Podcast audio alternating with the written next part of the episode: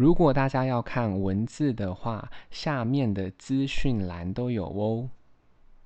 我们今天要录制的是关于自我介绍。那为了让影片呢是更顺畅的，就是我们只会念红色的字。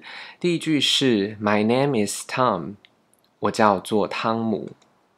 I'm twenty years old，我二十岁了。I'm a teacher，我是一名教师。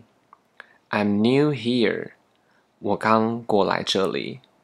I'm from the USA，我来自美国。I'm in London now，我现在住在伦敦。There are four people in my family，我们家有四个人。Let me introduce myself，让我介绍我自己。I get on well with others， 我和别人相处的很好。I'm quite outgoing，我的个性很外向。I can speak English and Chinese，除了英语外，我也能说中文。I've got divorce，我离婚了。I'm married，我已婚。I'm single now，我现在单身。May I introduce myself？我可以自我介绍一下吗 ？Laziness is one of my weaknesses. 懒惰是我的缺点之一。I hate selfish people. 我讨厌自私的人。I often go shopping in my free time. 我空闲的时候经常去逛街。I enjoy seafood. 我喜欢吃海鲜。I'm a computer ace.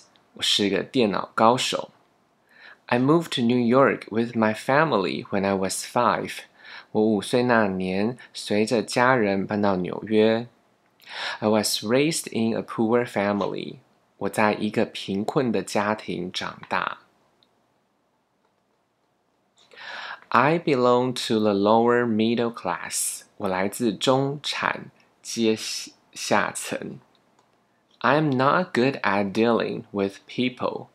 我不擅长交际。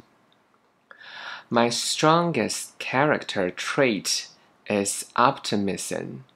我的个性最明显特质是乐观。乐观呢，就是 optimism。My wife and I are going to have a baby。我和我的太太很快就会有小孩了。